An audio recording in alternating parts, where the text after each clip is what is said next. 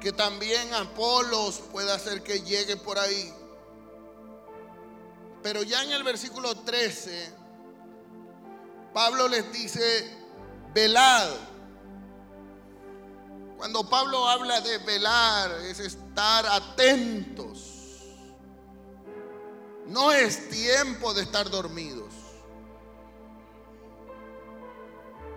No es tiempo de estar peleando. No es tiempo de estar en división.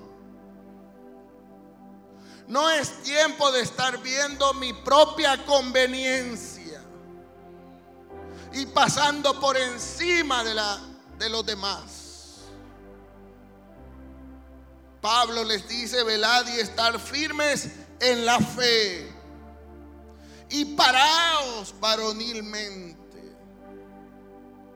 En otras palabras, Pablo les está diciendo, sean hombrecitos y sean esforzados. Pero el versículo que nos atañe en esta noche es el versículo 14. Y el versículo 14 es tan claro, tan preciso, que dice, yo quiero que usted lo lea conmigo, todas vuestras cosas sean hechas con, vuélvalo a repetir, todas vuestras cosas sean hechas con todo lo que hagas. Todo lo que hagas. Mira la versión nueva, versión internacional, como dice la nueva versión internacional, en el versículo 14. Dice, hagan todo con amor.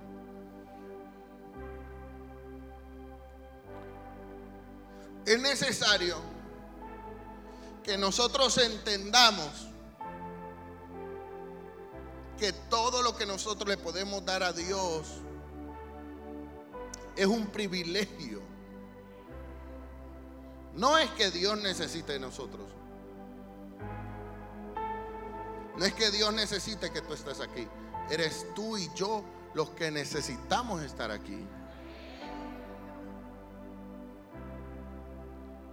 Y cada cosa, cada servicio, cada trabajo en el Señor no es en vano, pero también debemos de hacerlo con mucho amor.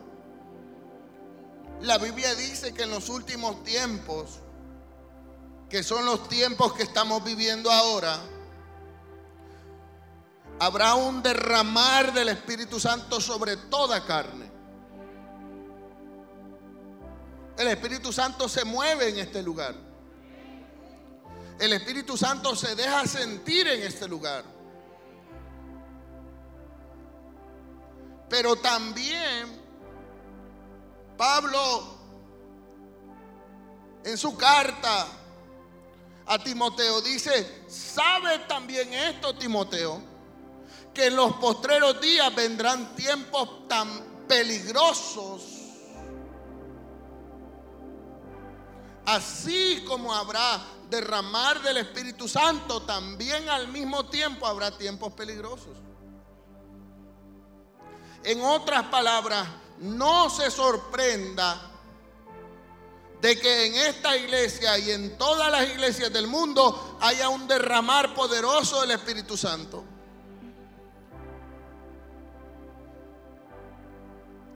También debemos de velar y estar alertas, porque también vendrán al mismo tiempo que habrá el derramar del Espíritu Santo, vendrán tiempos muy peligrosos. Porque habrá hombres amadores de sí mismos,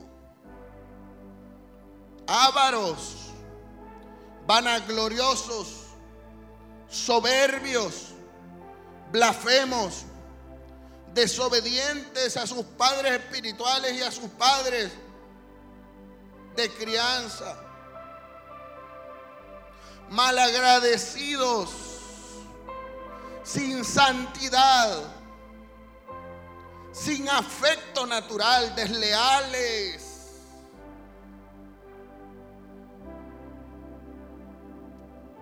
calumniadores, incontinentes, crueles, aborrecedores de lo que es lo bueno, traidores, impulsivos, vanidosos, amadores de los placeres de la carne más que de Dios.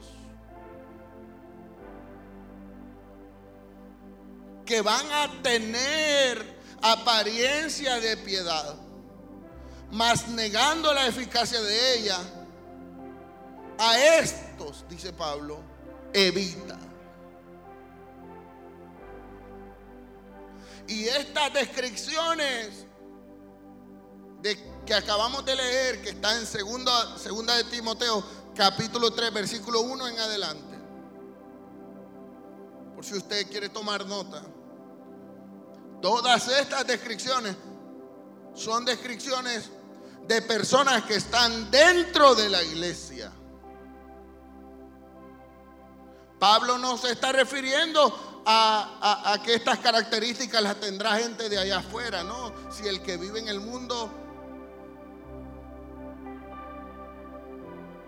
se deja maniobrar por Satanás. Pero, ojo, estas características que yo les acabo de leer están dentro de la iglesia. Personas ávaras, soberbios, con poquito que ya les da Dios, ya se creen más que sus autoridades. Desobedientes, malcriados, desleales, traidores, de todo esto habrá en la viña del Señor en los últimos tiempos. Y Pablo nos llama a evitar juntarnos con este tipo de personas.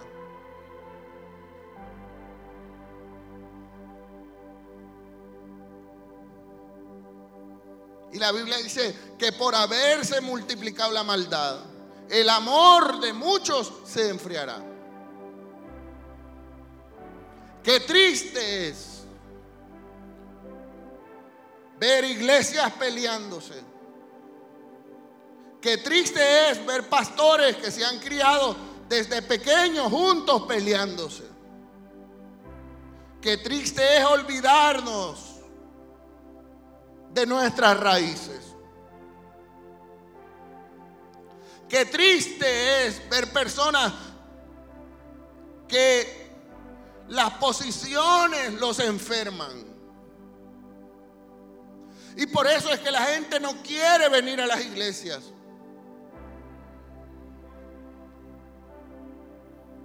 Por eso es que la gente no cree en los cristianos.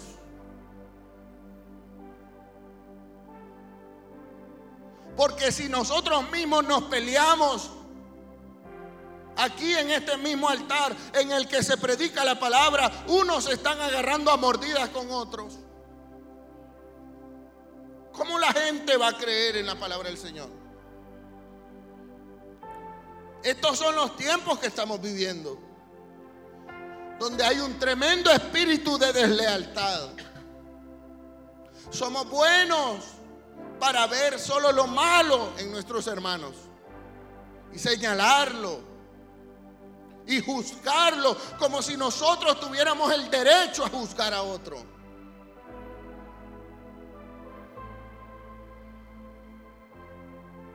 Hoy más que nunca la iglesia está llena de chambres.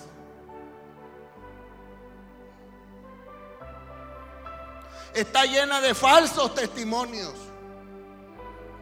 De gente que dice yo lo vi cuando es mentira de gente que está más atenta de, de, la paja que tiene su hermano en el ojo antes de ver el tronco que él tiene en su ojo.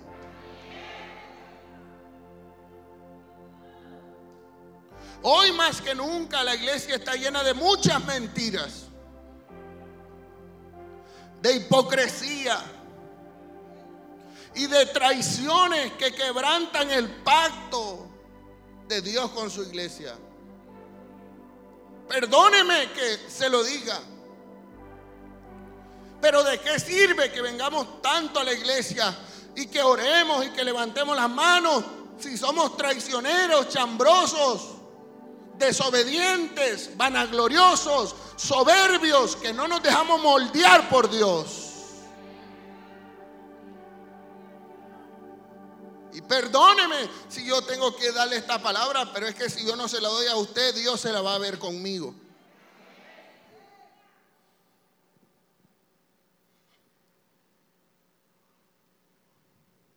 Hay deslealtad, hay traición en los matrimonios, en las relaciones de amistades, en la familia. Y cuando ha habido una traición, después la persona traicionada, el corazón se le endurece. Y cuando una persona el corazón se le endurece, el espíritu se vuelve insensible. Y es normal que la gente se vaya de la iglesia diciendo, me voy de la iglesia porque ahí no hay amor. Porque también hay una confusión. Amor no es a sola parte tus picardías. Amor no es a sola parte y celebrarte tus mentiras. Amor es decirte la verdad. Aunque duela, aunque arda, porque la medicina, el alcohol en una herida, arde. Y así es la palabra de Dios en el pecado de las personas. Los cristianos deberíamos de ser conocidos más que por otra cosa, por el amor que existe en nuestra iglesia. Que la gente diga, wow, qué amor el que hay ahí. Desde que yo llegué a ese lugar, ahí no hay estrato social, ahí no hay ricos, ahí no hay pobres, ahí todos valen lo mismo delante de Dios.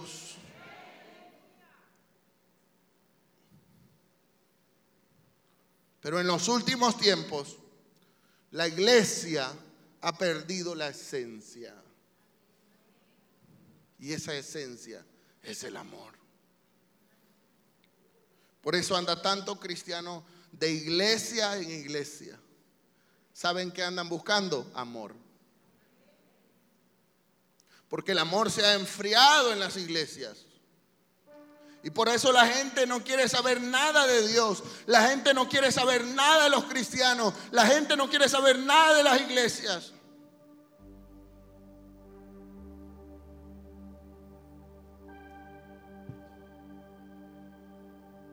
¿Sabes por qué? Porque somos expertos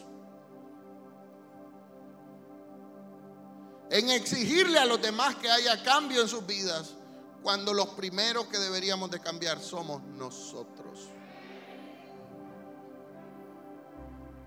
Dios nos ha llamado a Fraternidad Cristiana Emanuel a ser una iglesia de amor. A ser una iglesia que no venda el Evangelio, porque el Evangelio no se vende. Del Evangelio no se hace negocio hacer una iglesia de poder, de unción, hacer una iglesia de milagros y de palabra. A eso hemos sido llamados. Hacer una iglesia en, la que se derrame el poder del Espíritu Santo. Por eso yo hoy quiero hablarte acerca del verdadero amor. Que tú puedas analizar tu vida.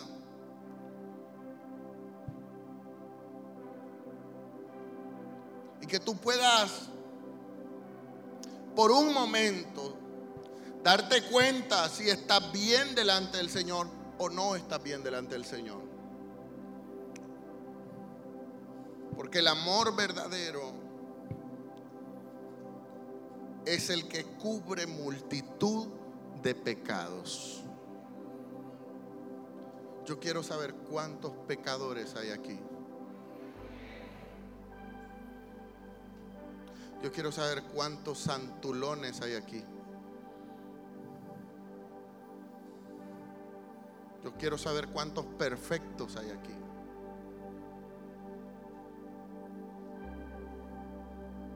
Dice Primera de Pedro, capítulo 4, versículo 8. Primera de Pedro, capítulo 4, versículo 8. Léalo conmigo, por favor. Dice así. Sobre todo, tened en vosotros ferviente amor, porque el amor cubrirá multitud de pecados.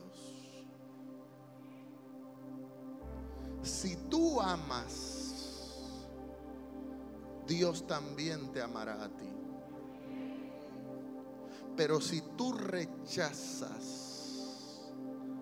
Dios también te rechazará a ti.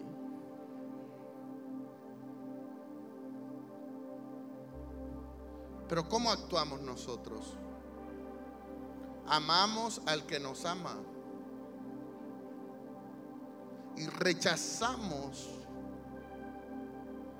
al que no nos ama. Y si Jesús hubiera sido así, ¿quién de nosotros estaría listo para irse al cielo con el Señor?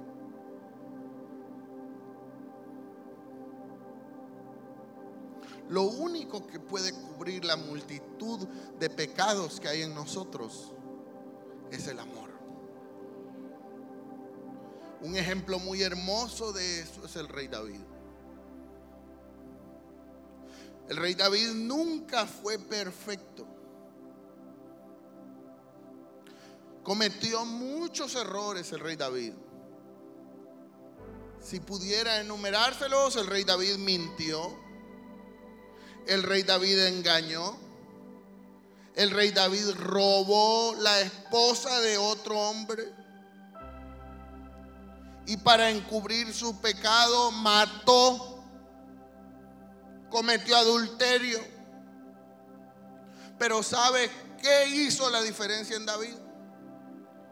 Que David admitió sus pecados y se arrepintió.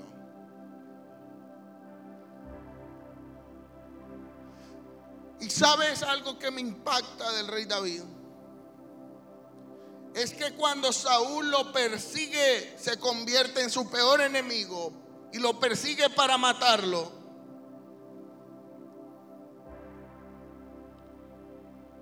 Aunque Saúl lo buscaba a David para matarlo, David nunca dejó de amarlo.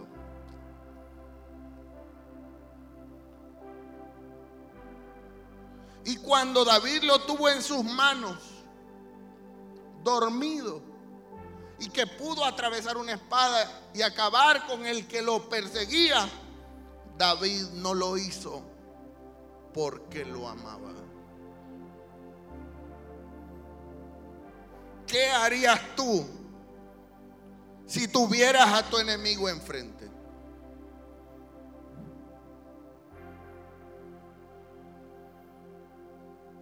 ¿De qué estamos hablando ahora?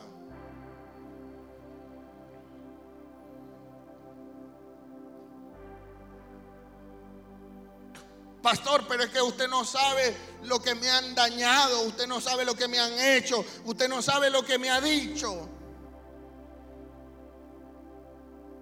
Pero la Biblia dice que Jehová peleará por nosotros.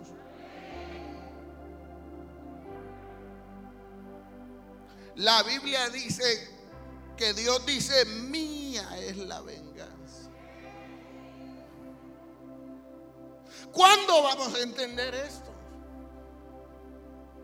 ¿Cuándo vamos a entender que así como tenemos nuestro corazón contaminado, vamos para el infierno? Permite decírselo? Que así como estás ahora, si Cristo viene hoy, te quedas y te vas al infierno.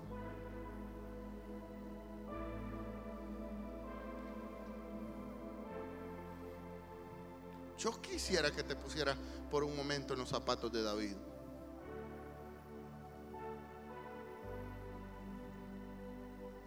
Saúl si lo hubiera tenido enfrente lo mata. Pero David no hizo así con, con Saúl. La Biblia dice, paga el mal con el bien.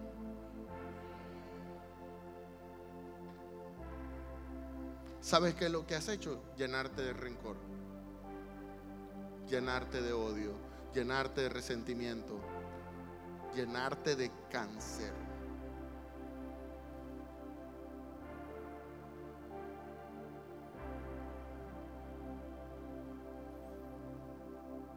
¿Por qué no le dejas las cosas a Dios?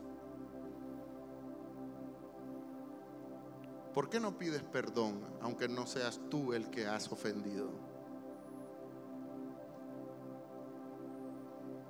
¿Por qué no, por qué no buscas solucionar el problema?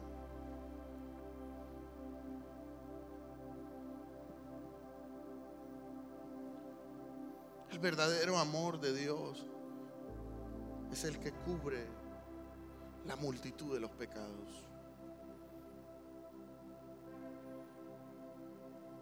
En otras palabras, Dios te perdonará a ti si tú perdonas a los demás.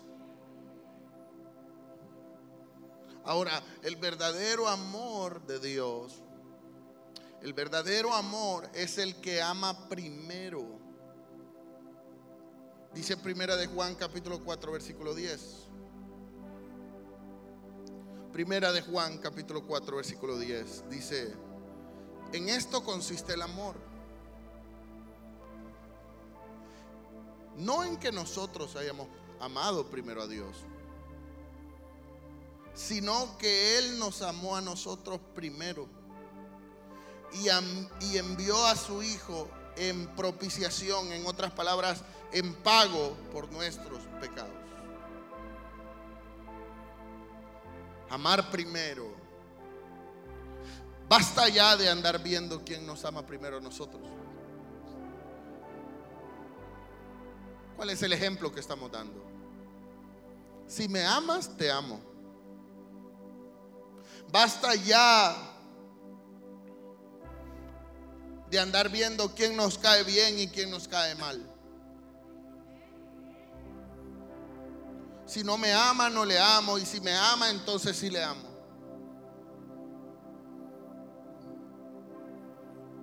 Eso se llama amor por conveniencia. Eso no es el verdadero amor.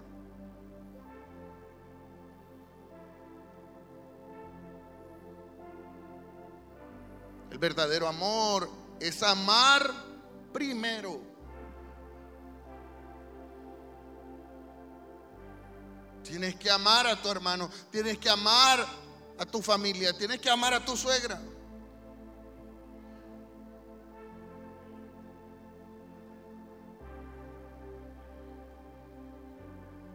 No esperes que tu suegra te ame primero a ti. Ámala tú primero.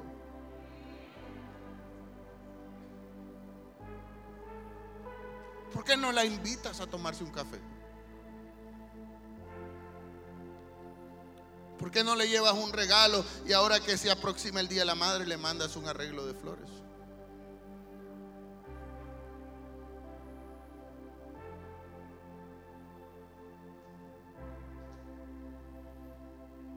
Eso es amar.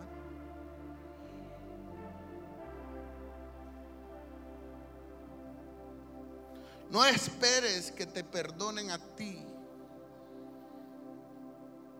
Comienza tú a perdonar primero a otros. No esperes que te sirvan. Comienza tú a servir a otros. Ese es el verdadero amor, el que actúa primero.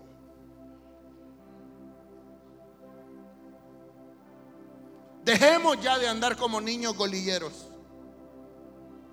bayuncos.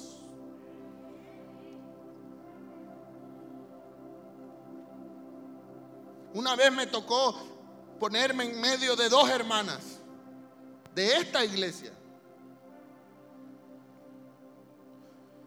Y les dije, pídanse perdón.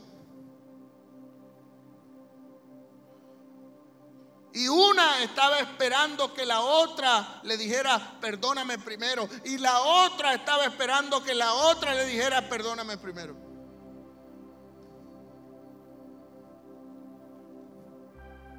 ¿Y a qué venimos a la iglesia, pues?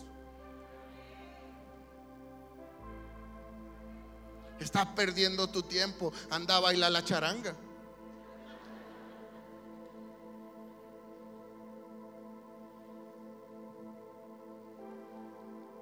El verdadero amor ama primero. ¿Sabes qué debes de hacer saliendo de esta iglesia, saliendo de este culto hoy en la noche? Hablarle por teléfono o mandarle un mensaje a la persona que más daño te ha hecho.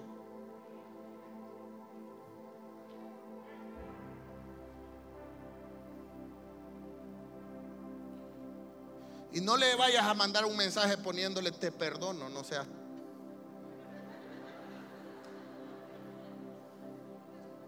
Sí, porque somos campeones. Somos campeones. Mira, el pastor dijo que te mandara un mensaje. Yo te perdono. No, el verdadero amor ama primero. Si Dios nos amó a nosotros así como somos. Sí, póngase, evalúese hermano, evalúese usted como es. Ni usted solito se aguanta. Y aún así Dios lo amó primero. Aún con todos nuestros errores, con todos nuestros defectos, con toda nuestra desobediencia, con nuestro carácter horrible que tenemos. Así Dios te ama. Así Dios te perdona. Así Dios te bendice. ¿Por qué tú no comienzas a amar a tu prójimo como te amas a ti mismo?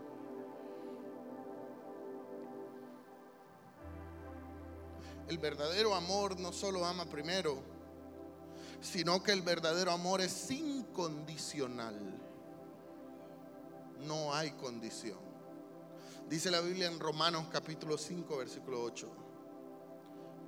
Mas Dios encarece su amor para con nosotros en que siendo aún pecadores, en otras palabras, aunque no lo merecíamos, Cristo murió por nosotros. Y no lo merecíamos. Dile a la persona que tienes al lado, tú no lo merecías. Ni yo tampoco. Aunque nosotros sigamos siendo infieles, el Señor seguirá siendo fiel con nosotros.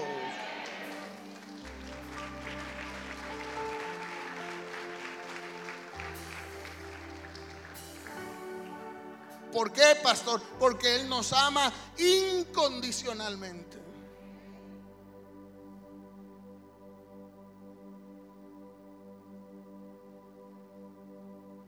No hay condición.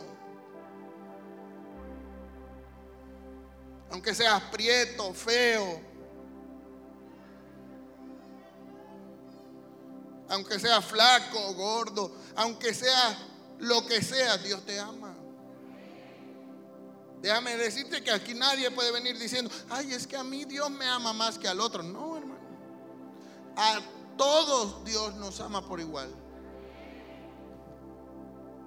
La mejor descripción del amor de Dios la encontramos en Primera de Corintios, capítulo 13, versículo 1.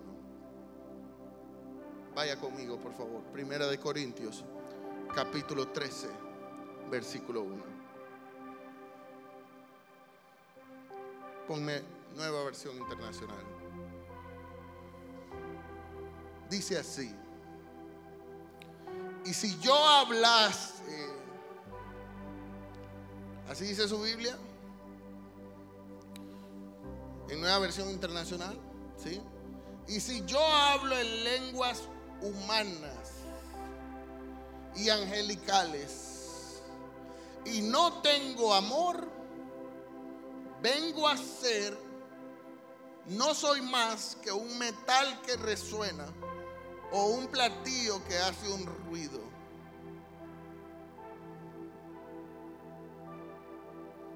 ¿De qué sirve que hables en lenguas? ¿De qué sirve que parezcas un ángel? Porque aquí cuando vienes a la iglesia no quiebras un plato. Pero en tu casa sos el vivo diablo. ¿Sabes cómo podemos saber nosotros cómo es una persona? Preguntémoselo a sus hijos. Mm.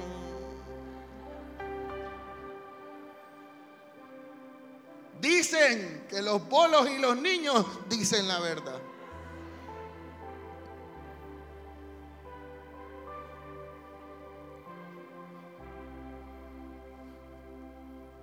Unos amigos míos, pastores, fueron a una entrevista al colegio de su, de niño.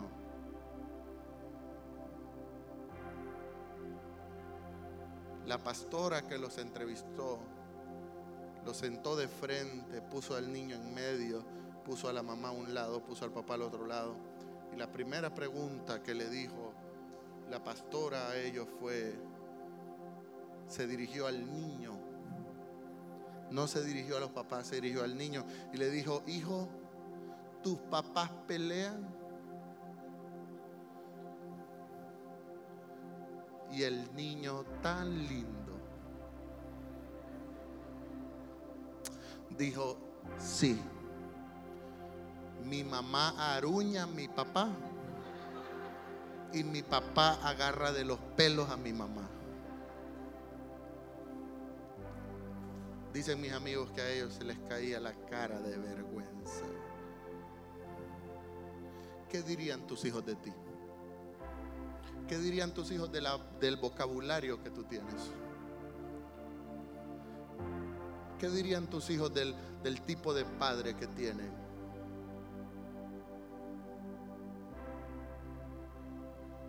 Porque tus hijos te oyen chambrear por teléfono. Tus hijos te oyen comerte a la hermana de la iglesia.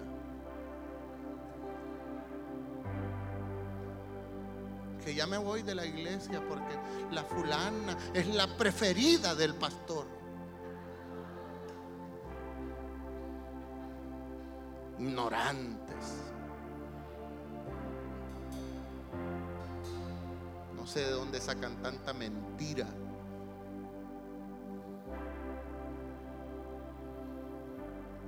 Y aquí vienen a hablar en lenguas. Aquí vienen. ¿Y de qué sirve que yo hable lenguas humanas y angelicales? Y si no tengo amor, no soy nada. Y dice el versículo 2, esto se pone bueno. Y si yo tuviese el don de profecía, ¿dónde están los profetas? Digan amén los profetas. Y si yo tengo el don de profecía y entiendo todos los misterios, o sea, no es cualquier profeta. Estamos hablando. Y poseo todo el conocimiento. Y si tengo una fe que logra trasladar las montañas, imagínate qué clase de fe. Voltea a tu vecino y dile, tú no llegas a eso.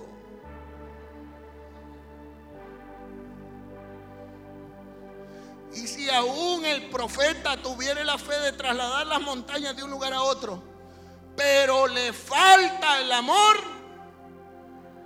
nada soy. Nada soy. Nos estamos mintiendo a nosotros mismos. ¿Sabes por qué Dios te usa? Por su pura misericordia. No te la estés picando de que tú eres el máster y la última Coca-Cola del desierto.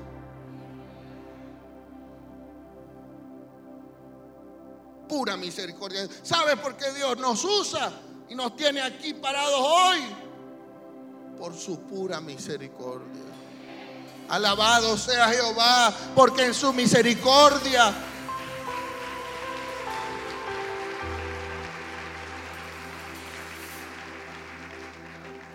porque en su misericordia nos usa.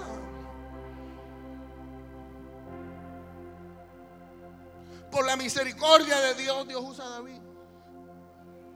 Por la misericordia de Dios, Dios me usa a mí. Por la misericordia de Dios, Dios usa a las pastoras. Por la misericordia de Dios, Él te usa a ti. No te la andes picando. No te andes creyendo más de lo que te tienes que creer. Un siervo más. Un siervo más, eso somos.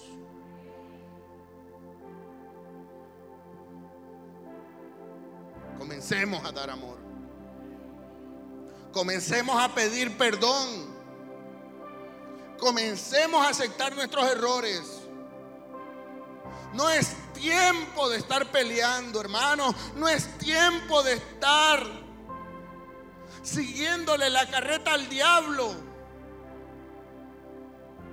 Porque Cristo va a venir y te va a encontrar empleitado. Hello. ¿Dónde están los herederos? Porque Cristo va a venir y te va a encontrar empleitado con tu hermana, mandando indirectas por el Facebook.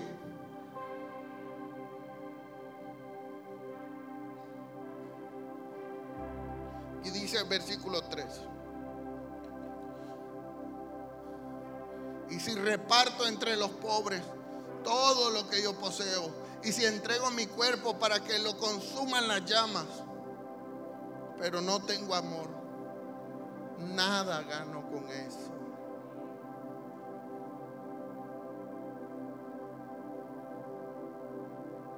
No creas que, porque hay muchas hermanas que son buenas para servir. Nadie se los quita. Son buenas servidoras, son buenos servidores, pero el problema es que no tenemos amor. Puedes hacer cualquier sacrificio. Pero si no tenemos amor, nada somos. Dice el versículo 4. Y yo creo que usted lo repita conmigo, por favor. Dice así. El amor es... Espera, hermano. Espera. Ten paciencia. Espera en el Señor.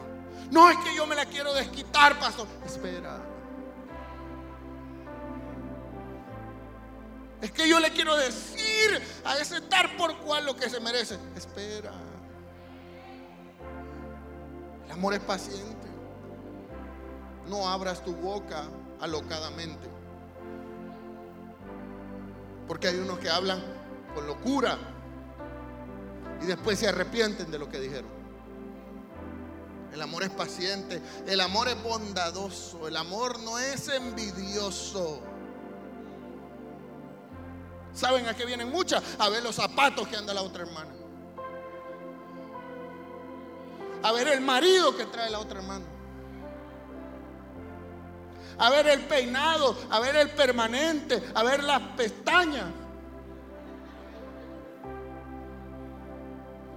A ver el alisado brasileño, portugués o no sé de dónde es más.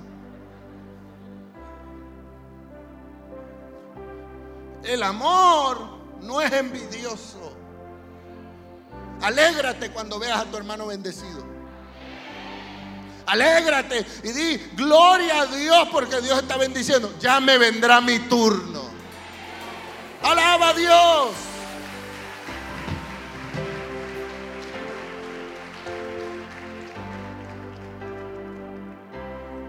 Pero no nos gusta ver la bendición en otros.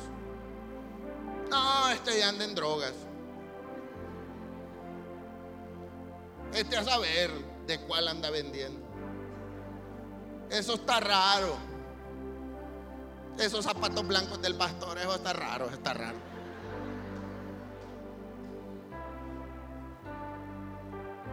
No sea envidioso, hombre.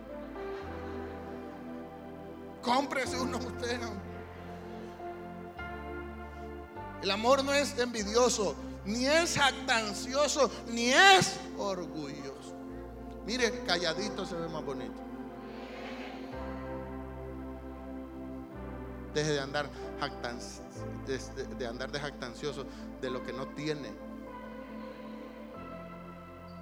Vivimos en un mundo, en un mundo de mentira. ¿Usted sabía que vivimos en un mundo de mentira? Usted ve todas las selfies que toman las hermanas. Mentira. Usted les ve que la quijada la tienen más larga. Pero esta hermana en persona se ve más gordita.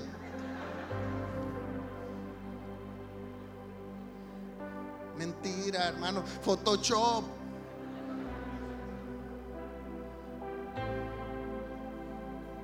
El amor no es envidioso, no es jactancioso, no es orgulloso. El orgullo es un arma del diablo. El orgulloso. Dice la Biblia que Jehová humilla, humilla, dice el Señor, al que se exalza y exalta al que se humilla. ¿Quieres que Dios levante tu cabeza? Sé humilde. Sé humilde. Mientras más Dios te dé, sé más humilde. Que el dinero no te enferme. Por eso es que Dios mantiene a muchos en pobreza. Porque sabe lo orgulloso que son. Si con cinco pesos andan de locos. Imagínate si Dios les diera mil. Y dice el siguiente versículo 5. No se comporta con rudeza. Por eso es que a veces no comprenden al pastor. Una de las cosas que Dios me cambió a mí fue el corazón. Correlos, pastor. No puedo. Quítalo.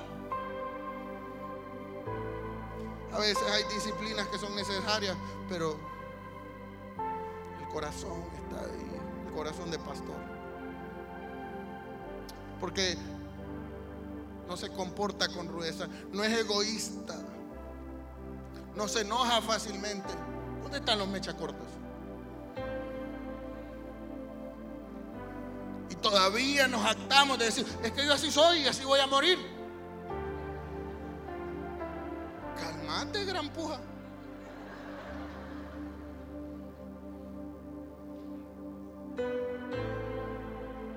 Si Dios cambia a Pedro, también te va a cambiar a ti. No se enoja fácilmente. Pídele a Dios que ya no quiere ser el mismo de antes. Señor, ya no quiero. Quiero ser humilde, quiero ser callado. Que cuando me ofendan me quede callado que si me pegan una mejilla, pongo la otra. Nadie dice amén. No guarda rencor. No guarda rencor. El rencor es del diablo. Te dañaron, tú ama y perdona. Te traicionaron, ama y perdona. Dice el versículo 6. El amor no se deleita en la maldad, sino que se regocija en la verdad. Y dice el versículo 7, me encanta, todo lo disculpa, todo lo cree, todo lo espera, todo lo soporta. Versículo 8, el amor jamás se extingue, mientras que el don de la profecía se terminará y el de las lenguas será silenciado y el del conocimiento desaparecerá.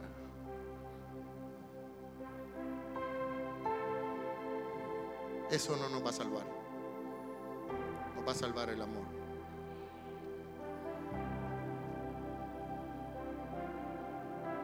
Yo le doy gloria a Dios porque Él me, en su misericordia, me tomó como pastor.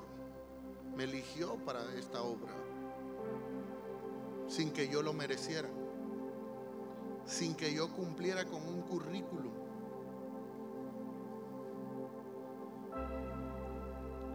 Fue pura voluntad de Él escogerme y plantarme. Yo escribí una carta para ustedes. ¿Quieren escucharla? Yo escribí una carta que dice así. Los momentos que más recuerdo de mi niñez son las manifestaciones de amor. Mi primer encuentro con Dios fue algo que nunca olvidaré. Sentí su amor en mi juventud. Recuerdo el día en que me casé, me casé por amor. Me congregué buscando amor y nunca olvidaré que un día me fui de una iglesia porque no recibí amor. Fue entonces que comencé a soñar con una iglesia diferente. Yo siempre vi mal que me quisieran por mis diezmos. Y yo veía como a los humildes no les tomaban en cuenta porque no tenían recursos. Mi sueño era una nueva congregación con una visión de amor donde todos trabajáramos con pasión. No por competir, sino por amor al prójimo. Y así nació Fraternidad Cristiana Emanuel. Como un sueño. Durante toda mi vida fui ujier fui consejero, fui conserje, fui cantante, fui, predicador, fui evangelista, fui proveedor, fui motorista, fui de todo. Muchos me engañaron, me quedaron debiendo, me insultaron, pero nunca nada de eso me detuvo. Dios me enseñó con cada una de las cosas que pasé en mi vida. Ya han pasado casi siete años de que esta iglesia se fundó. Y hoy soy el pastor general. Hemos crecido gracias a Dios. Pero así como hemos crecido, la lucha cada día es más grande. El enemigo sabe que la clave del crecimiento ha sido el amor. Y eso es lo que el enemigo está atacando metiendo pleitos, mentiras, chambres, crítica, revanchismo, religiosidad, etc. Para que el amor muera y para que demos risa y aún peor para que demos lástima. ¿Qué tan difícil es amarnos? Tan difícil es aceptarnos como Dios nos ha aceptado a nosotros. Tan difícil es servir sin andar tirando indirectas. Tan difícil es callar y mejor no abrir la boca para no dañar a nadie. De cada intención, de cada palabra, de cada acción, de cada pensamiento daremos cuentas en el reino de los cielos. Yo les amo a todos ustedes y juntos podemos hacer sentir orgulloso a Dios de tenernos como hijos. Yo les llamo hoy a cerrar filas y amémonos y a que nos amemos unos a otros. Aún falta mucho. Aún Dios tiene muchas sorpresas para nosotros. Pero esas sorpresas llegarán si nosotros nos amamos. Porque de lo contrario estaremos perdiendo el tiempo. yo seguiré orando y pidiéndole a Dios por sus hijos, por mis hijos, por nuestras familias y por cada uno de ustedes. Y pidiéndole a Dios que seamos conforme a su corazón. Si tú eres uno de los que hoy se compromete a amar, hoy harás un pacto conmigo. Yo quiero que tú te pongas sobre tus pies.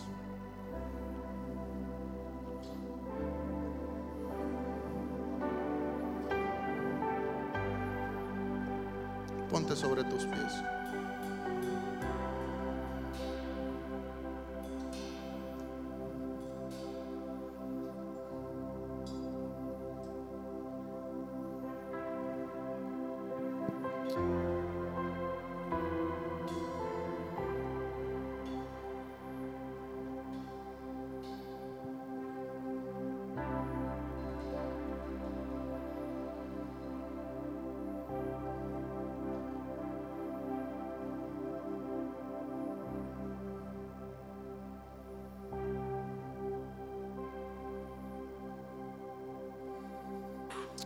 Gracias, Señor.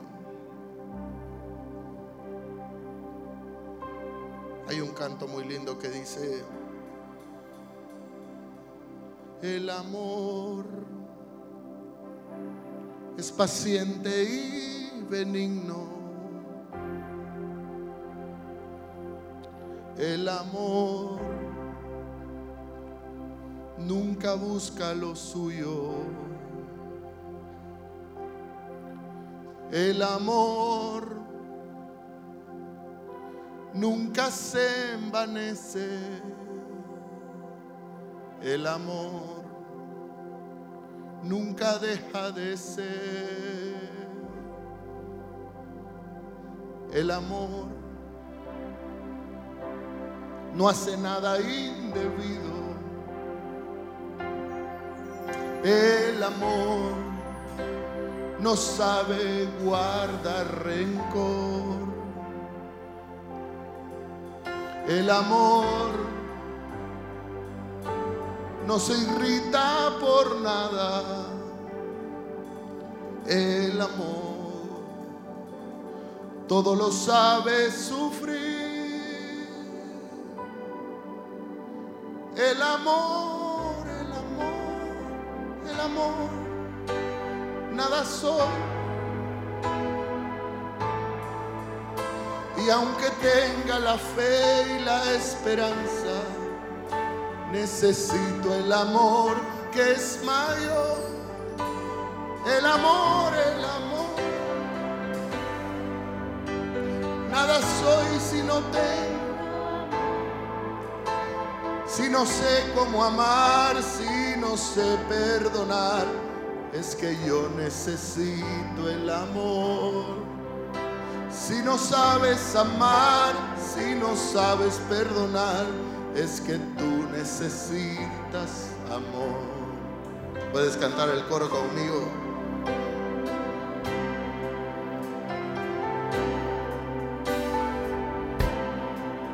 ¿Te lo sabes, David? El amor, el amor,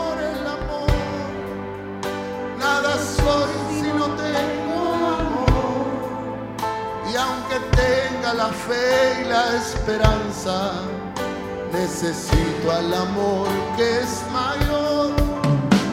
El amor, el amor.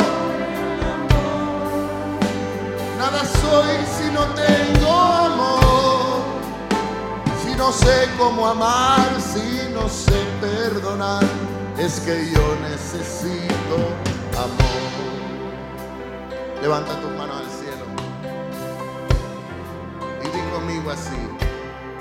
Señor Jesús, yo sé que tú me amaste primero, que te entregaste en la cruz por mis pecados, porque me amaste.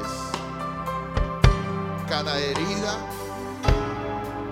cada latigazo, cada humillación que tú recibiste fue porque me amabas. Ahora, Señor, ayúdame a amar incondicionalmente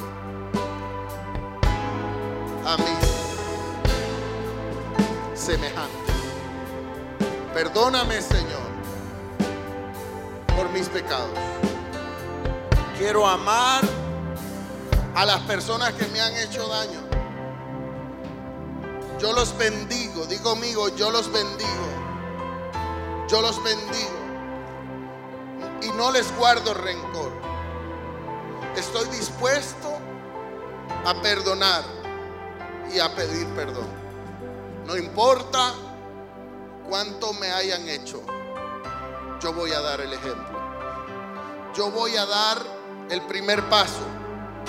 Así como tú amaste primero, así también yo voy a amar primero. En el nombre de Jesús, amén y amén. Gracias Señor. Dale un aplauso fuerte al Señor.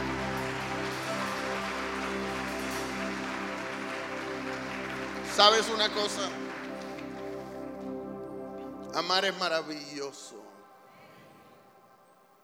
Cuando uno ama, uno siente la presencia de Dios. ¿Cuántos amamos a Cristo? Amén. ¿Cuánto amas a Cristo? Puedes decirle, Cristo, yo te amo. Amén. Mientras el pastor David agarra la onda, nosotros vamos a cantar, Cristo, yo te amo. Amén. Como dice Pastor David. Cristo, yo te amo. Señor.